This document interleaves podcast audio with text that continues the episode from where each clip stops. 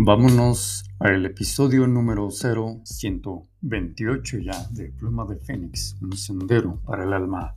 La práctica sugerida para una correcta meditación, primera parte. 1. Premeditar. 2. Meditar. 3. Visualizar. 4. Contactar. 5. Visionar. Vamos a desarrollar un protocolo ya un poco más profesional una vez que has llegado hasta aquí y que nos queda a ambos ya muy claro que no ha sido fácil haber logrado llegar a este punto de conciencia donde meditar desde nuestro nivel estándar no puede lograr resultados que solo se pueden desde un nuevo nivel, uno más elevado al que ciertamente tenemos tanto derecho como potencial. Este protocolo pretende ser una herramienta apta para potenciar este acceder a un nuevo nivel en tu meditar, pero también está diseñado para que con el tiempo y tu propio pulso único de vida lo modifiques a tu interés particular. La idea es que lo hagas fácil para ti. Procura darte un espacio de una semana o dos por cada fase antes de pasar a la siguiente. Lo ideal es que la vayas integrando al pasito, al gusto y sin abrumar. Nadie te presiona, solo estás tú y tu proceso. La fase 1 se llama premeditar. Premeditar es poner atención a qué pretendes hacer, decir, tener o expresar antes de dar el primer paso. Esta fase 1, el premeditar, supone que has tenido en el gran marco de tu vida tiempos de reflexión que te hacen buscar respuestas dentro de ti.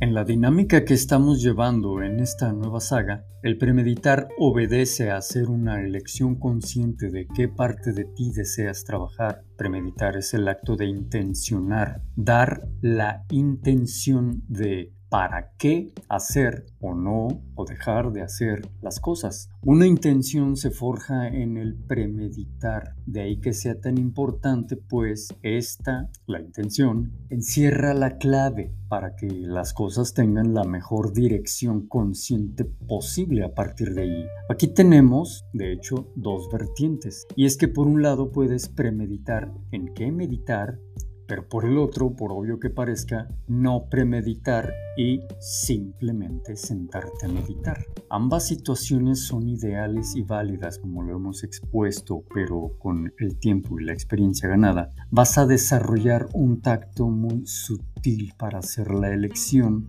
de acuerdo a tu pulso único de vida. Entonces, la fase 1 es que premedites en qué deseas meditar para cuando te pongas a meditar. Fase 2 meditar. No pretendemos extendernos en este tema, se ha escrito demasiado, así como también se ha producido mucho material tanto en audio como en video, como en texto, y hoy día ya es muy fácil el acceso a distintas plataformas o libros gracias a la tecnología y a todo lo que se nos acerca de nuestro entorno con respecto al meditar.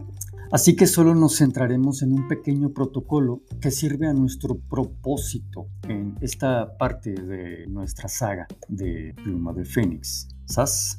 Meditar. Bueno, el protocolo light para meditar. 1. Tiempo y espacio para meditar. Elige el mejor momento para realizar tu práctica meditativa y respétate, no te desvaríes. Este tiempo y espacio Ciertamente solo tú puedes definirlo. Voy a darle un traguito a mi exquisito café. ¡Ay, qué delicia! De verdad, qué delicia. Amo el café. 2. Sé constante.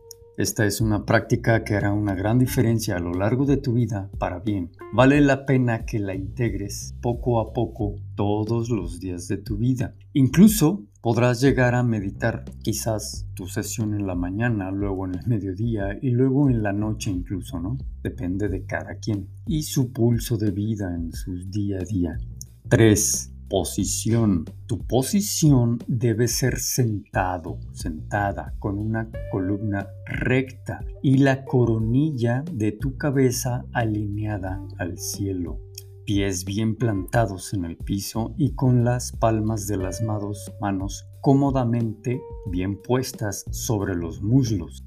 Si llevas un entrenamiento donde utilices la llamada flor de loto o media flor de loto está bien. Lo que buscas es permanecer de manera físicamente pasiva, pero en el protocolo de tu posición física. Respeta esa posición física hasta que llega un momento en que ya te llega a ser natural y no forzada. Al principio sí, es un reverendo cohete que el cuerpo se quede en la posición y respete la posición durante tu proceso de meditación. Bueno, es parte del proceso. Entonces, lo vas a ir construyendo sobre la marcha de tu disciplina, tu intención, tu constancia. Entonces, este punto 3 fue posición y luego, ya que estás en tu posición, punto 4, relajación. Una vez en posición meditativa, observa con los ojos cerrados lo que te reporta tu cuerpo. Deliberadamente tensa los pies e inmediatamente los relaja. Así pasas por los grupos musculares de todo tu cuerpo, pantorrillas, muslos, vas subiendo hasta llegar a tu frente. La idea es detectar las partes en tensión para liberarlas de dicha tensión.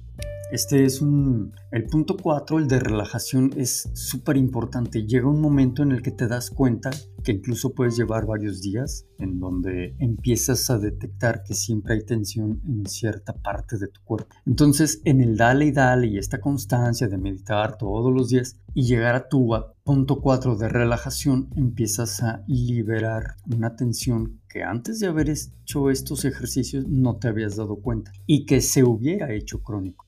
Entonces, cuatro cuarto punto, relajación. De ahí te pasas al punto número 5, respiración. Una vez en tu versión relajada, ya tuviste tu posición, ya te relajaste, ahora pones atención a tu respiración. Observa con el poder de tu conciencia, pero con los ojos cerrados, el aire, el prana, este aliento de vida que reciben tus pulmones y que de igual manera el aire cuando lo expeles. Un par de ciclos está bien para luego hacer respiraciones en tiempos de 2x4. Inhalo en 4, sostengo 2. Exhalo en 4, sostengo 2. Tiempos, no segundos. Tiempos porque aquí se refiere a que tú ubiques tus tiempos, a tu pulso.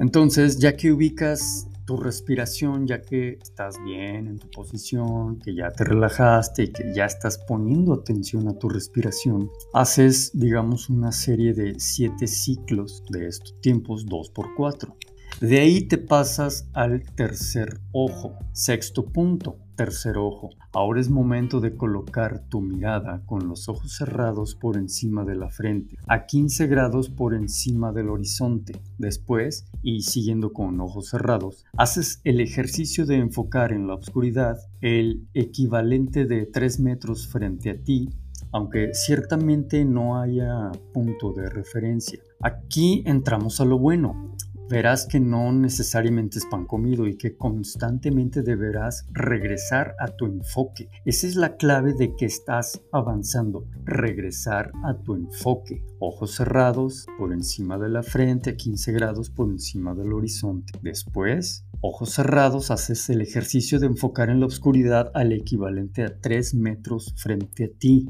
Vas a notar cómo te vas a ir Ah, bueno, regresa a tu enfoque. Ese es tu avanzar. Ese es el punto 6. Luego vamos al punto 7. Medita. Es en este punto en donde se comienza a meditar. Aquí tienes estas dos opciones. La opción A es meditación pasiva. Esta es la opción que se recomienda a los principiantes. Aquí solo se recomienda permitir que los pensamientos pasen por su casa, es decir, tu cabeza y sin que les regañes ni suprimas ni reprimas nada de nada, literalmente de nada. Es permitir su flujo mental ininterrumpidamente a su pulso natural. Permite, uno tras otro, permite. O tienes la opción B la meditación activa. Esta es una versión para practicantes más avanzados. Aquí se comienza con la meditación pasiva primero, hasta que por naturalidad te viene en esta ola de pensamientos uno que atrapa tu atención. Una vez lo tienes, comienzas la fase de meditación activa. Que comienza desde la meditación pasiva. Este pensamiento que atrapó tu atención lo reinterpretas como tu pensamiento semilla de esa ocasión, de esta sesión de meditación. A este pensamiento ya no lo vas a soltar, ya te activas, por eso es meditación activa. Por ejemplo, una deuda que debes pagar o vas a darle vueltas a, digo, eh, este pensamiento que atrapó tu atención, vamos a catalogarlo aquí como esta deuda que debes pagar. Vas a darle vueltas al pensamiento como idea semilla. Te darás la oportunidad de sondear nuevos puntos de vista con respecto a él. Darás cabida a darte opciones de curso de acción para resolver la deuda. Te deleitarás en el flujo mental que te hace ver algunas, algunas de las infinitas posibilidades que el universo tiene para ti. Esta meditación es excelente para dejar de ahogarte en el vaso de agua en que se regocija la personalidad en su falsa zona de falso confort. Entonces, la meditación pasiva y la meditación activa son tus opciones con las que empezar en este punto 7. Ahora vamos al punto 8, meditación con intención. Aquí previamente eliges un tema particular desde esa premeditación que hiciste. Esta es la versión de la que hablamos en este episodio. Es a la que vas a continuar gracias a que antes activaste tu fase 1 de este protocolo de meditación. Este es el punto al que llegas después de haber premeditado, de haberte dado este tiempo y espacio de pensar y reflexionar en qué buscarías meditar, en el que has de profundizar y conectar con la reserva ilimitada de este flujo mental para acceder a la resolución de las dinámicas que nos presenta la vida y que conscientemente en esta fase de premeditar elegiste una de ellas. En esta capa ya se cuenta con cierta experiencia en la meditación pasiva y en la meditación activa, por lo que llegar aquí es la consecuencia natural a la que accederás, sin duda alguna, si no es que ya estás ahí. Ya que elegiste, bueno, pues ahí propiamente ya te vas directo a la meditación activa con ese tema que ya tenías previsto. Llegarás a tus conclusiones y demás, pero llega un momento en el que llegues al punto 9, es decir, el cierre de la meditación. Con gentileza, una vez que has concluido tu trabajo interno, sales de manera apacible. Has completado tu sesión de meditación de esa ocasión. Entonces, espero estas dos fases del correcto meditar sean de tu ayuda. Apenas hemos visto las dos fases, ¿eh? Eh, y que espero que sean de tu ayuda, tanto como de tu agrado, que en verdad te aporten. En el siguiente episodio vamos a ubicar la fase 3, visualizar, la fase 4, contactar y la fase 5, visionar. Si te gusta este podcast, por favor ayúdame a que esto crezca, que crezcamos juntos con esa alianza consciente, porque al final del día esto no se queda solo en un like, es mucho más trascendente que unamos esfuerzos. Sí, regálame un like, claro, que me aporta, me ayuda muchísimo, pero al final seguimos siendo parte de una misma humanidad, ¿no? El ayudarnos es una alianza consciente, tal cual. Y por cierto, si te interesa más del tema de la correcta meditación, tengo un libro en Amazon que se llama Los tres no errores de tu vida, una guía para potenciarlos, donde profundizamos más en el tema y cómo es que tienes todo para develar tu misión y propósito de esta encarnación actual.